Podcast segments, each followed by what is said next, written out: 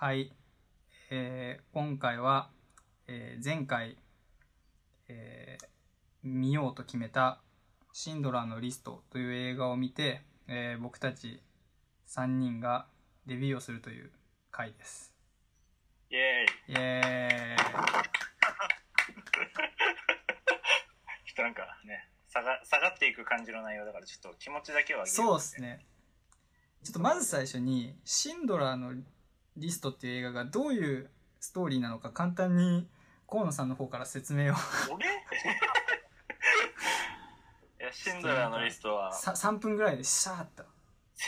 1991年ん？90年か91年にスピルバーグが監督で作った映画でえっ、とユダヤ教ユダヤユダヤ人と、まあ、ドイツの、まあ、戦争ですねを、まあ、主に描いていて、まあ、その中で、まあ、大まかなテーマとしてドイツ人からどうユダヤが、まあ、迫害をされて差別を受けたかっていう内容の中で「まあ、シンドラーのリスト」っていう、まあ、タイトルがあるんですけどなんかシンドラーってすごいなんていうんですかねヒトラー的な感じのなんかすげえ悪いやつみたいな僕はなんかちっちゃい時から印象があったんですけどシンドラーっていうその主人公がいてオスカー・シンドラーですねこの人がそのユダヤの人々を、まあ、救世主としてまあ描かれているっていう内容なんですけど、まあ、これを見ると結構ね、えー、とシンドラーっていう人が好きになる人が多いんじゃないかなっていう内容ですね。すごい敏腕な営業マンですよね。ま、マーケティング活動がすすごい。僕めちゃめちゃこれ今回シンドラー見た後に結構調べましたいろいろと。ああ、まあ、じ実在する人物そうですね。だからね。はい、うん調べるといっぱい情報出てくる調べちゃうよね。すごいぼ僕めっちゃ調べました。だからその人が自分の稼いだお金でその虐殺されてるユダヤ人を助けていくみたいなうん。話なんだけどそのねだから実はだからユダユダヤ人の虐殺シーンとかも結構あったりして割とねその辺ヘビーな映画でしたよね。結構なんかそれを緩和するために白黒にしてるっていうとうころが。んああ、なるほどね。そうなんです。あの血のシーンとかを緩和させるために白黒映画にしてて。ちょっとそこをね、まず言わなきゃいけないよね。この、あの、映画を紹介する上で、ほぼほぼ白黒っていうのが。あ、そうですね。最初と最後だけカラーで。うんうん、とりあえずまあみんな見たからまあ思ったか感想をちょっとずつ言っていきますか？そうですね。まあこれはネタバレありの。うん完全ネタバレ。もうネタバレしかない。そうですね。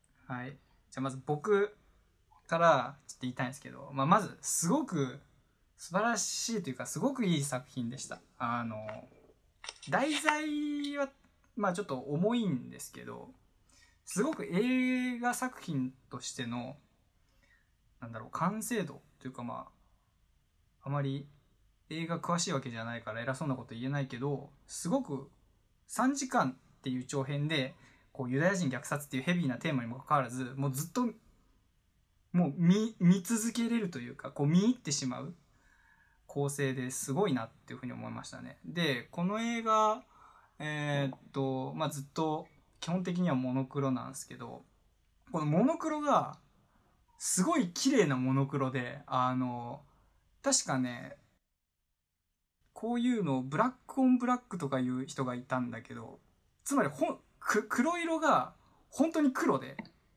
あのもう黒つぶれしてるとかの黒でだからそのコントラストがすごくパキッパキッとしててそれが余計印象的なシーンが印象的になるというか。でなんかよくあるいい映画としてそのどのシーンもなんか写真として成り立つみたいなのがあると思うけどなんか今回の「シンドラのリスト」もそういう感じでなんか構図もかなり計算されてるのかなっていうのを、まあ、自分でも感じ取れるぐらいしっかりしたものだなっていうふうに思いましたね。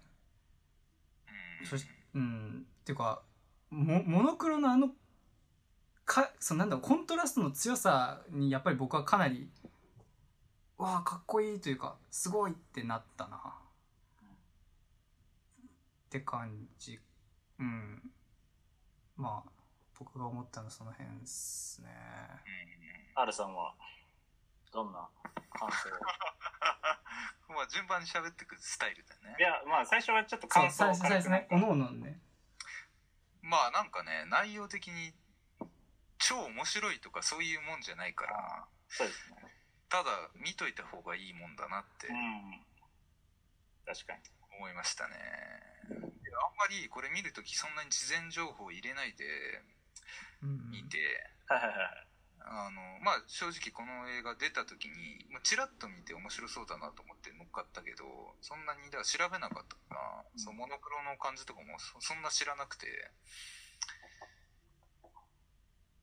で見るとねあのやっぱりその色の使い方が見事だなっていうのが最初の印象で途中あの赤いワンピースの女の子かな？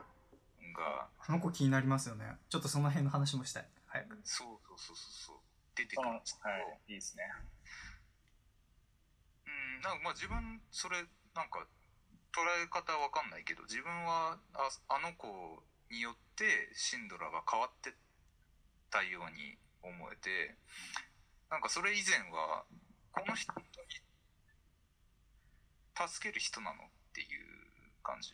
あの嫌なやつかなっていう風にも見えるリアリティさがあってただのヒーローじゃないんですよね。リアリティで。そうですね。うん、最初はなんならただ金儲けのために来てやってたことがなんかだんだんえっとあいつなんて言うんだっけ。シターンかはい。シターンえっ、とユダヤ人の管工場を管理する人ですすっけその人って、はいはいはい。そうね。えっと会計士のシターンああ会計士だ、うんうん。彼とのなんか変な友情というかね。変な理由グラデーションが面白いなと思って。あうん最後のあの泣くシーンがもいやーうん結構あれです。うん来ましたねああそこの話も僕ちょっといろいろとネタがあるんですけど。そうなんかその3時間って長い映画の中であの人が徐々に変わっていくところ。ああともうちょっといいかな。あの最初あのろうそくの火が消えるとこからうんスタートだけど、そのそこは色ついてんだよね。そうですね。そこと最後ですね。なってで終わってまた色がついて終わるっていうところでなんか見終わってからの最初のカラーの部分がまたうん。あのすごい大大事なシーンだったんだなってうん。思いました、って感じかな、なるほうん、ど。河野さん。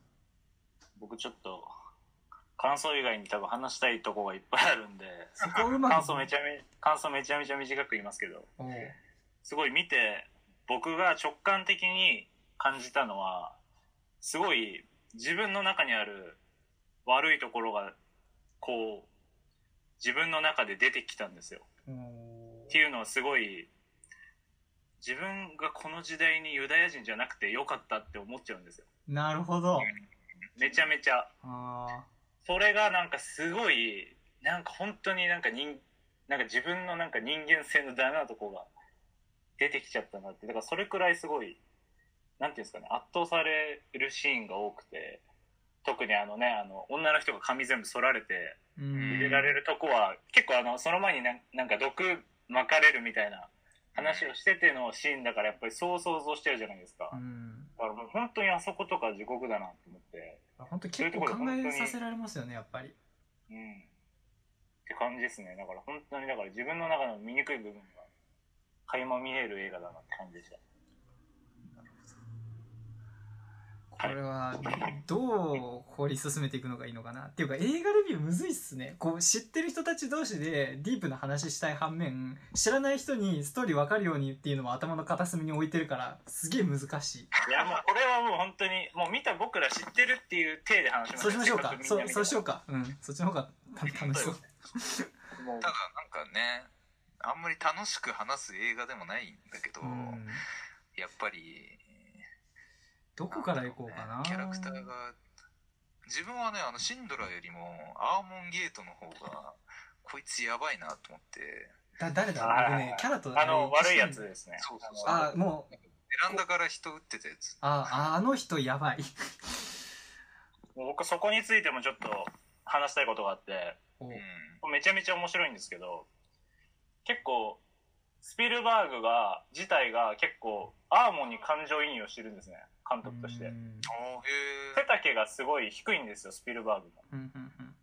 それでそのシンドラーはめちゃめちゃ背が高いんです結構身長で彼を主役主演に選んだっていうぐらいえその本当のシンドラーと同じぐらいの背の高さでで結構アーモンって途中からシンドラーに嫉妬してるじゃないですか確実に。うん。うん。あれは本当に結構スピルバーグがもともとあの若い頃にいたあの偉いプロデューサーに本当にシンドラーみたいな人がいて彼に憧れてたんですね。うん。ですごいだからその人の実際の映像とかをそのシンドラ役の人に見せてこういう風に演じてほしいって言ってるぐらいなんですごいアーモンはすごいスピルバーグなんですよ。でで絶対にそこの2人は何ていうんですかねアーモンはシンドラーみたいになりたいから途中真似するじゃないですか。うん。許す。なんか許そうみたいな感じで、あれね。はい。あね。で結局慣れなかったじゃないですか。それってすごい面白いんですけどどのシーンを見てもシンドラーとアーモンの間には柱か窓枠があるんですよ。うん。ほうへえあの絶対にそこの2つの間に何かがあるんですよ。絶対に超えられないっていうか同じにはなれないっていうのをすごい表しててもうそれもすげえ面白いなと思って。なるほどな。すごいって思いましたね。結構そのストーリーの構成もそうだけどその撮影の仕方とかにも割と面白みがありますよね。なんか本当にこだわりを持ってやられてるんまあどの映画もそうだと思うけどそのこだわりを感じるというかそのさっき河野さんが言った、えー毎回間に何かが入ってるとかもそうだけど。はいはいはいはいそうですね。本当はどうやって撮ったんだろうね。結構なんかスピルバーグはそれ撮る前にあの E.T. とかジョーズとか撮ってるんですけど結構なんかあの評論家からはめちゃめちゃボロクソ言われてたんですね当時。うん。すごいなんかめっちゃ急になんかうわーっと襲われるシーンで顔寄るみたいななんかちょっとコメディチックというかそういうのをめちゃめちゃ叩かれてて今回のこのシンドラーはそれを使わなかったんですね。だからちょっとスピルバーグらしさをあえて封印しててすごいそこが逆になんかちゃんとよくなんかシリアスにより見えるようになってたなって感じがしてなんか当たった映画だなって感じですよね。ともう最初にあの少女どういうものなのかっていうのを先話しますか？多分。あの色もついた？一番そうなんか映画の中で映画基本モノクロなんだけど一人だけ赤色のカラーの女の子が出る場面があってでまああれについて特に映画の内容では拾ってることがなくて多分見てる僕ら側になんか託された何かだと思うんですけどあれは皆さんどう解釈したのかなっていう。まずあれが赤っていうのが一つでかいよね。うん。その唯一ある色が青じゃなくて赤っていうのがなんかそれ血を意味してるのかわかんないけど、うん。であの一瞬出てきてすぐいなくなって別にうん。なんかねちょっと不思議でしたよねだから僕最初結構出てきた時結構なんか「え何これ?」みたいながっかり感が実はちょっとあってその結局うん僕はずっとあのモノクロの色味が綺麗だなって見てた中でもうなんか露骨に上から乗っけましたみたいな赤色だからえ何やってんのって思ったけどなんかそのまあ僕もこれはちらっと考察を見たけどスピルバーグ監督本人が言う話ではまあなんかちょっとうまく自分が解釈できてるか分かんないけどその結局あの世界ではああいう赤色の服を着た女の子ってすら特別に思えてしまう世界になっているっていう表現らしい。あなるほどね。そう。もともと女の子が赤い服着てうろついてるって本来であれば普通の出来事なんだけどあの場面においてはあれだけなんかこう異色に見えてしまうぐらいもう周りの環境がもうかなり最悪なことになっているっていう表現らしい。でまあそれを聞いてなるほどなと思ったしあすごい遊び心というかなんか、まあ、遊び心かなっていうのがある人だなって思ったな。すごい挑戦的というか。っていうはっていう。まあそれが全てじゃないかもしれないけど。僕はまあその後に調べたんですけどうん。なんか実際にあれで、まあ、助かった人が最後に何人か出てくるじゃないですか、うん。はいはいはいはい。それでなんかスピルバーグはあの映画のお金を全部もらってなくて実は。うん。そのユダヤで迫害を受けた人、まあ、スピルバーグ自体もユダヤ系なんで。うん。それで彼はそこになんか新しいそのユダヤ系の人たちに寄付をするっていう財団を作ってそこに全部入れてるんですけど、まあ、なんかその中でなんていうんですかねその助かった人たちのなんていうんですかそのその時に受けた体験っていうのを全部の人から聞いててそれが記録として残ってるらしいんですけど、うんうん面白いのがそれの記録の中に残ってる半分ぐらいの人が赤い服着た女の子いたよねって言ってるんですよ。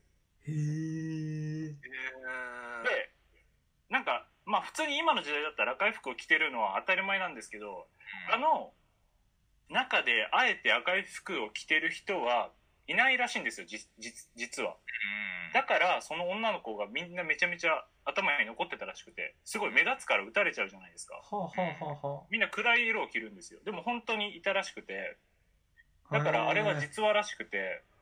そうなんだ。でそれこれめちゃめちゃなんか多分もしかしたら聞いたら残念と思うかもしれないんですけどあの女の子生きてるんですよ。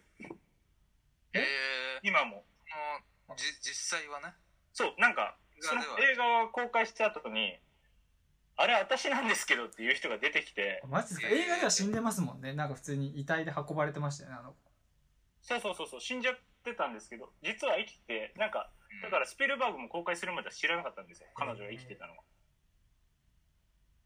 だから殺しちゃったんですけど実は今今も生きてて2年ぐらい前になんかその、ま、子供が2人いるっていうところまで分かってたらしくてだからいまだに生きてる可能性がうんあるらしくて。全然残念じゃないですよ。あいやなんか なんか夢のある話だったけどなんか実はみたいな。この人とは限らないからね。他に赤い服着てたやついるかもしれないし。まあまあそうですね。まあかもしれないけどって感じなんですけど。あとすごい個人的にすごいなと思ったのがあれ実はあ知ってるかもしれないんですけどジュラシック・パークも並行して作ってたんですね。やばすぎ。だからもうそこがもうこの人やべえなと思って。スピルバーグやばいね。もうジュラシック・パークとシンドラ一緒に作るみたいな。てかその僕もともとスピルバーグ作品たくさん見てる人じゃないから今回の映画を見て初めてあどういう作品作った人なんだろうなっていうのを、まあ、改めて調べてそこでようやくこうバック・トゥ・ザ・フューチャーとスピルバーグ一緒なんだってつながったレベルなんだけど。そうバック・トゥ・ザそのなんか思っ調べて思ったのはさあの人さかこの昔場面が場面というかなんだろうな。時代が昔の作品も未来の作品も面白いじゃん。うんそうですね。でそのさなんだろう時間のつながりというかな流れを面白く表現できる人ってすごいなみたいな。なんだろう。相当歴史とかに詳しいんだろうなって勝手に思った。相当多分原作選ぶのはめちゃめちゃうまかったっていう話ですよね本当に。そのこのああそう話でかそうか。映画にするっていうのを決める段階でいい映画をやっぱ撮ってくるのがすごいうまいらしくて結構「スター・ウォーズ」もなんか最初あのあれですね。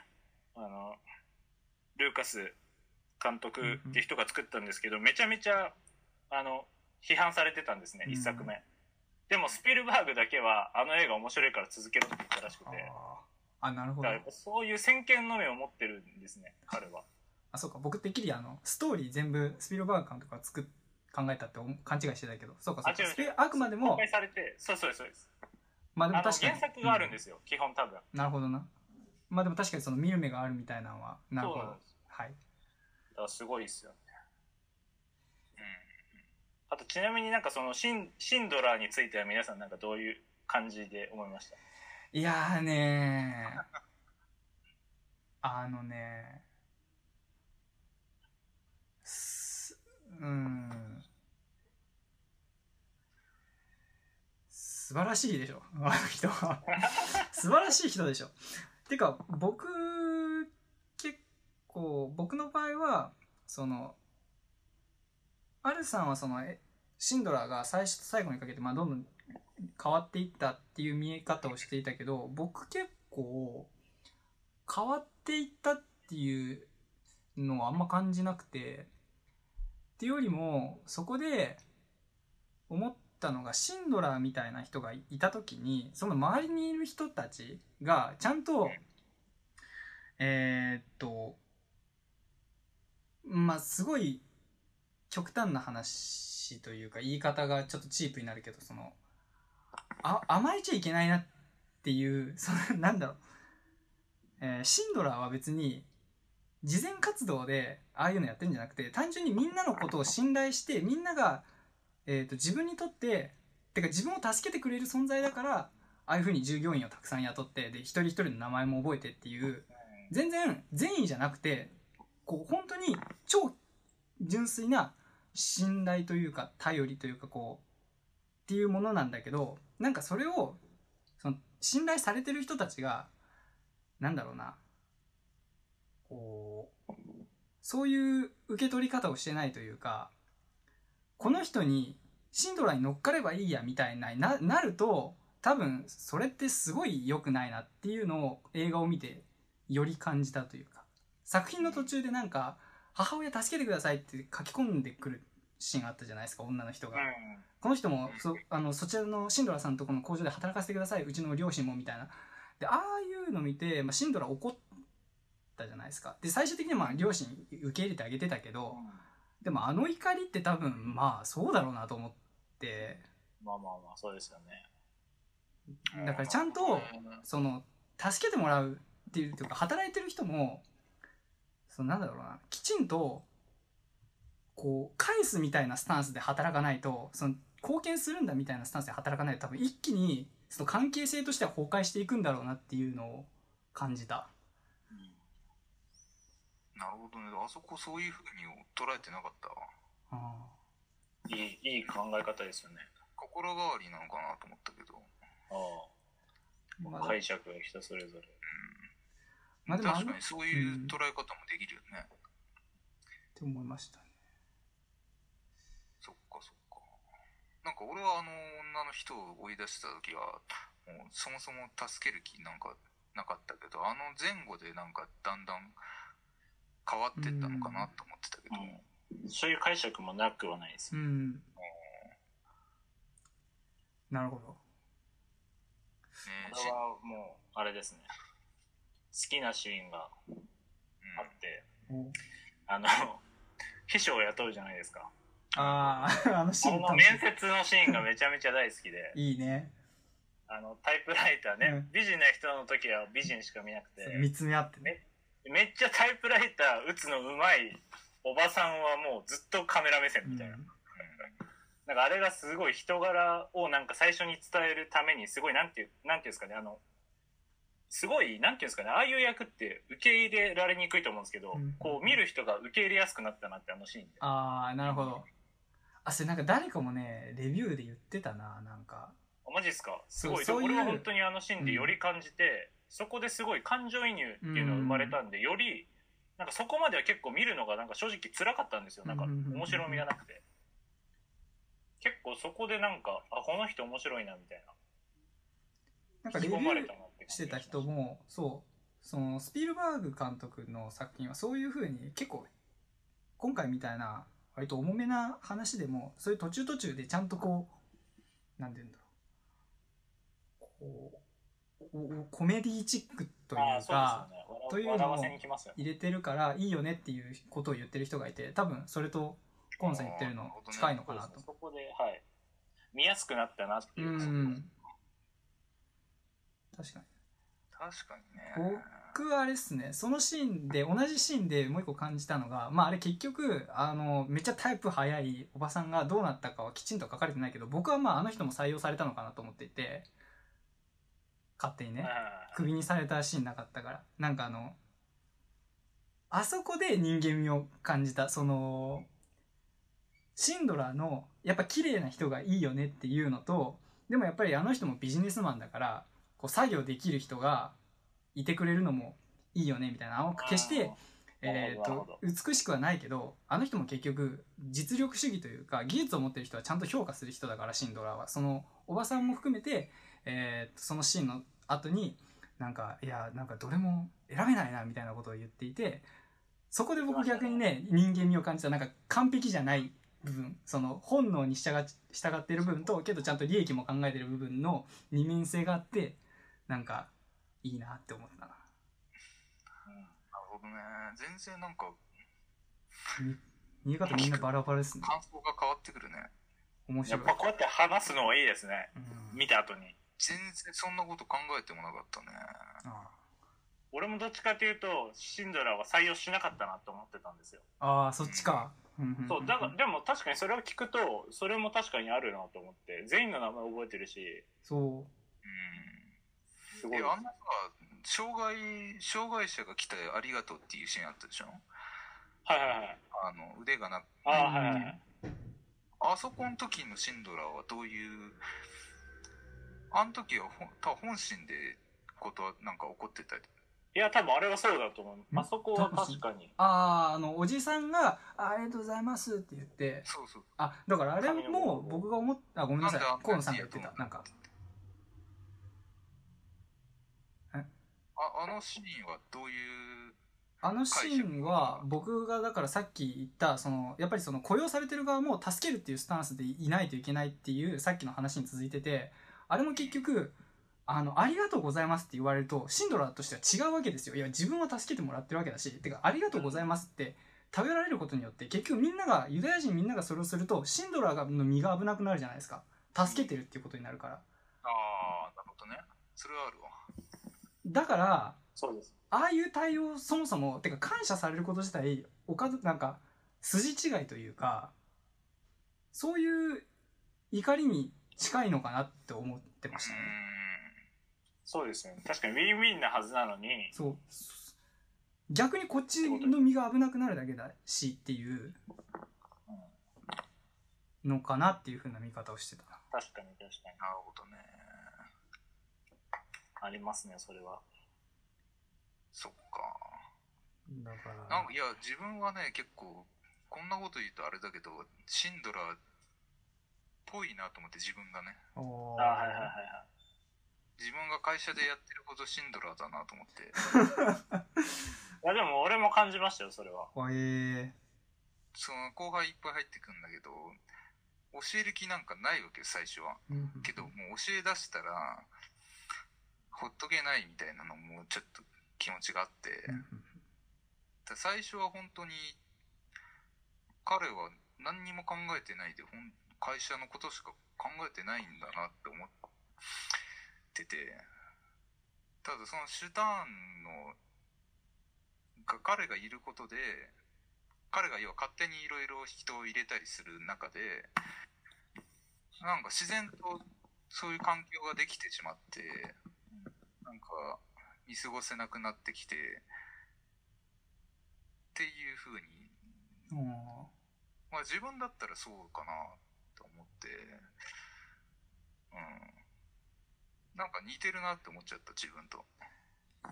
多分シンドラーの経営をシンドラーが雇用人をこう使って会社を大きくしているっていう見方をするのかシンドラーが自分自身の力でこう会社を大きくしようとしてるのかっていう見方の違いがなんか今回の映画の見方の違いになってる気がして。そのそれによってか感じ方が全然違います。そう違う気がする。で多分アルさんはその自分の力で会社を大きくしてるっていうような見方に近いのかなと思ってて。だからその普段そのなんか自分と似ているって言ってたけどそれももしかしたらわかんない。僕の勝手な妄想だけど。その教えるっていう行為自体はこう自分が教えるという仕事を自分で、ま、こう全うさせるという使命感でこう一回教え出すと要は教えることが自分の仕事としてあるみたいな。つまりその自分の中にその教わってる人が入ってるみたいな、えー感じなのかなっていう。ちょっとつまりなんだっていうことなあれだけど。あんまオチはないけどその。まあ、なんかわかります。そのいやうんあのシュターンがなんかさ電車に乗っててさ彼を探し出すシーンあったじゃん。ー、うん。あれもだいぶ序盤だけどさ。シュッターンってあの会計士か。あそうですそうです。はいはい。あれあの時はその彼を個人うんを助けたくてやったんじゃなくてまだなんかその会計士っていうのも必要だからなんか仕事のためにやってる感じも、いやそうそうだと思いますよ。てかどの従業員もその人じゃなくて役割で多分見ていてシンドラは多分ね。だから単純に会社に会計士いなくなるの普通に困るし。でえーっと例えばキャラクターの名前がな名前例えばなんかドイツ人っぽい名前ないですか？えっ、と、シュナイダシュナイダー。例えばシュナイダーさんっていう従業員がいた時にその人 シュナイダーさんとは見てなくてこの人は、えー、とこういう技術ができる人っていう見方をしてるから多分そのいなくなって困るっていうのは本心でけどそれは人に対してっていうあれではないのかな？って思ったな。まあどんどんどんどん。ー。なんか、うん。うん。でもそう最終的にさ会社で別に仕事できない人もいっぱいいたわけじゃない？いましたね。いた？いたっけ？やっぱでもそこで気持ちが徐々になんか人の命の重さが分かったのがやっぱしあの赤い少女だったんじゃないですか。あそうそうそう。なんかそそんな感じしてたんだよね。自分もそういう感覚で。なんかまあある程度きっと元から善意がなきゃあそこまでできないから、あったとは思うんですけど、大きくその、なんていうんですかね、その、こう、天秤があった時の仕事とこの命の重さみたいなところの傾きが、そこによって変わったんじゃないかなっていうところはあります。そこか。ああ、それで言うと逆に、逆というかあれだな。その、僕がそういえば今思い出したんだけど、あの、両親を工場に入れて救ったシーンあるじゃないですか。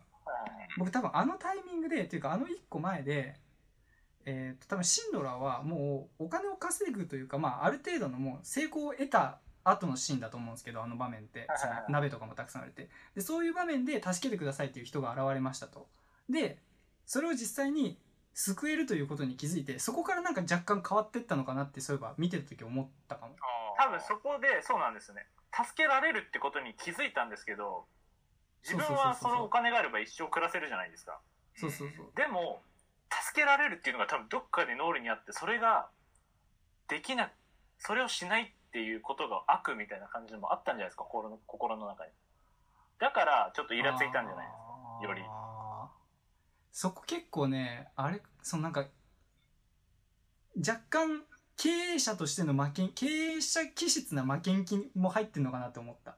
あの要は鍋で成功しましたと。じゃあ次何の成功させるかって時に次の目標がユダヤ人を助けるみたいな。でもちろんそれは善意も含まれてるんだけどもともと経営者みたいな負けん気があるからそのやっぱり自分の思い通りにならないことに対してはすごくこう必要に行くみたいな。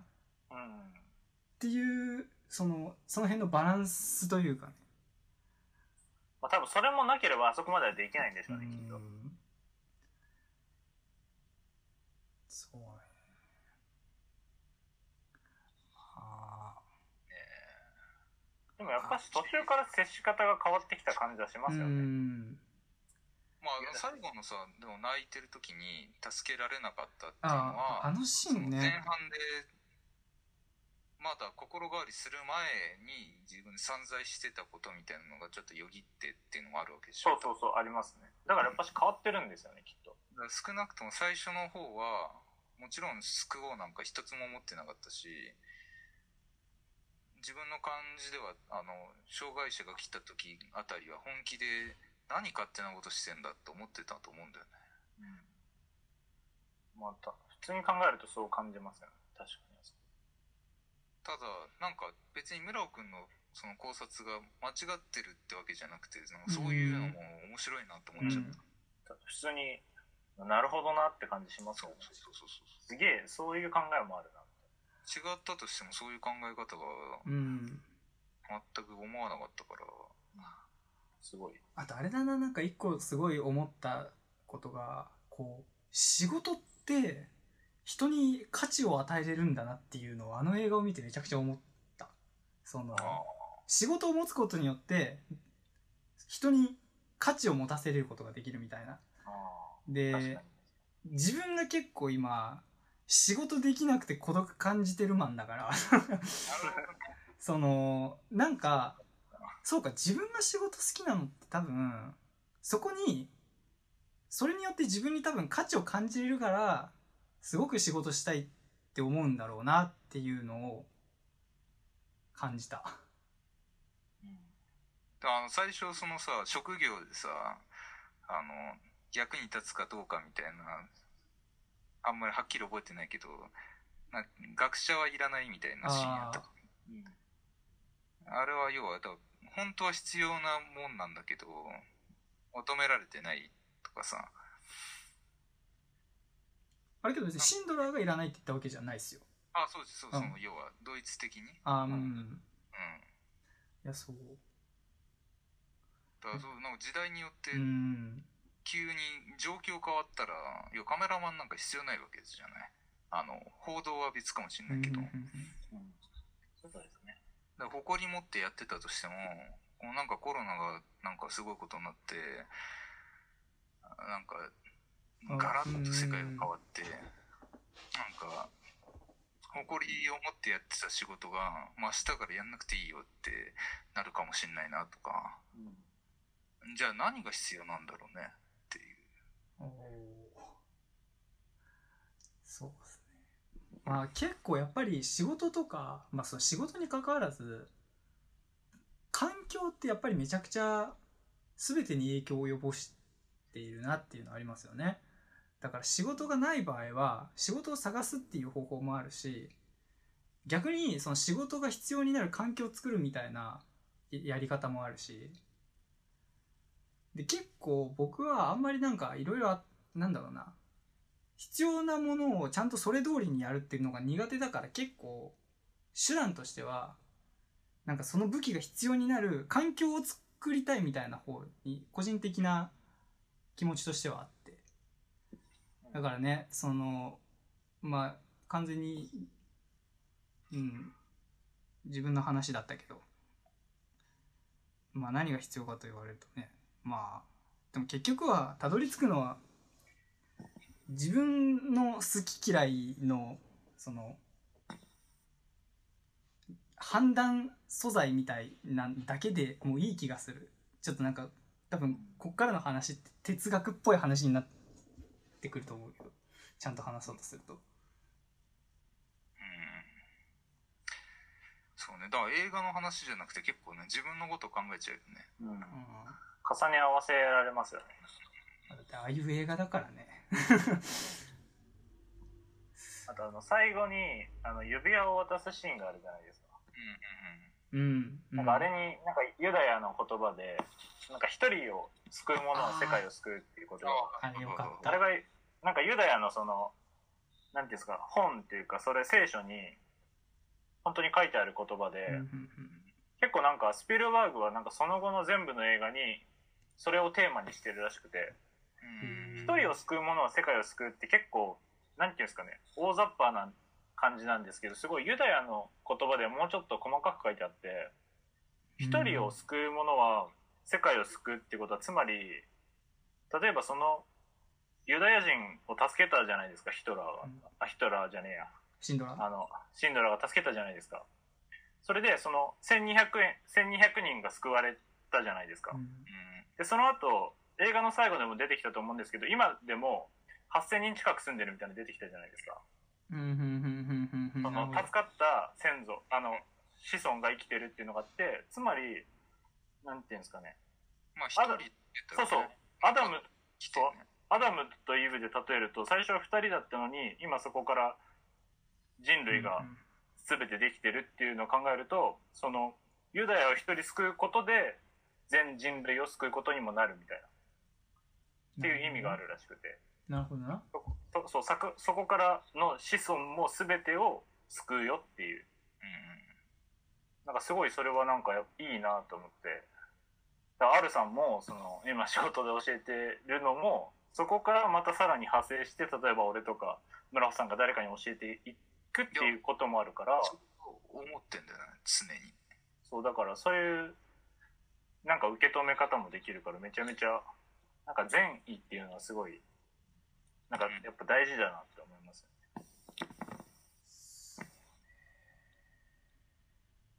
すごい壮大なテーマだけど。あいやいやめちゃめちゃいいですね映画の話をするのは。その立場もあるじゃない？そのーうん。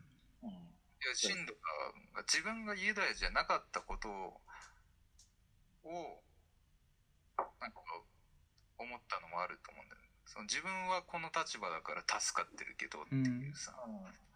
そうですね。逆かもしれないし。確か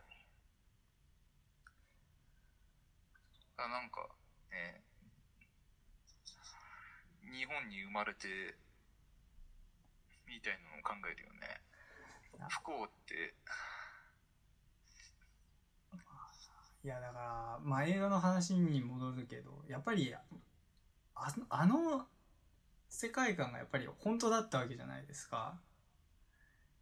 やばいやばいというかちょっとし信じられないよねそのだからねひまあ自自分も含め人って愚かだなみたいなその結局やっぱそのわ僕らって分かりやすいことしか理解できないじゃないですか。その僕も分かることしか分からないし。ってなった時にやっぱりどうしてもなんだろう正義とかより分かる方に流れちゃうんですよ。でこれまあ結局マーケティングみたいな話にもなるけど。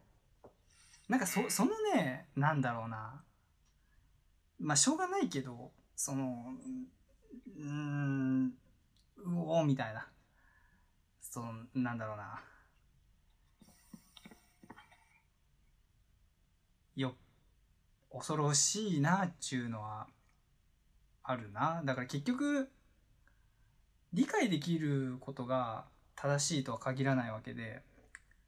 つまり自分の中でのだからそのなんだろうな。自分の中でいい悪いっていうのはもう自分の中だけでしか決めれないというかもう他のものはもうなんだろう。し信じちゃダメというのは言い方おかしいけどなんかねそういう考えでみんながいないとだから自分のなんだろうな。信じてるものは自分で見つけとかないとあんなかんああいうことなるよねみたいなのね。思思った。その誰か結局あれってあまりにもそのヒトラーみたいなああいうそのなんだろうなうんうーんこう分かりやすいあの人すごく弁が立つ人だったらしいんだけどだけどなんかそういうね人に流されちゃうからうん。っていうまあ恐ろしさを改めて感じたな。まあでも結局なそのまあちょっと初回にしては難しすぎる映画だね。確かにすごい初回にしてはすごいテーマやられましたよね本当に。この映画最初にやることないでしょ。いや逆にけどこれ最後だったら最悪でしたよ 楽しく話そうよっていう映画じゃないよね。まあでもねそういう最後には希望というかね。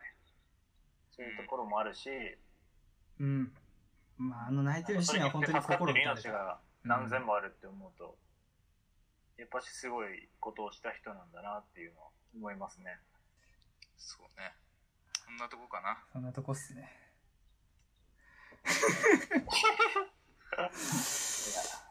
次回次次はねえーっといやあれでしょ僕の推薦の。キングオブココメディですね。ああー最高。これはもう消し去ってくれるんじゃないの？この。いやどうなんだろ これもなかなかブラックなところあると思います。あそうなんだ。うまあそんなに実は内容入れてないんだけどね。なんとなく面白いだろうっていうんで。まあ見ましょう。じゃあつ次回はキングオブコメディのレビューということで。楽しみですね。そのじゃあちょっと長くなりましたが。まあいい映画でしたね。ぜひ皆さんも見て何かを感じてもらえるといいんじゃないかなって思いますね。そうですね。ぜひ見てください。ではありがとうございました。ありがとうございました。ありがとうございました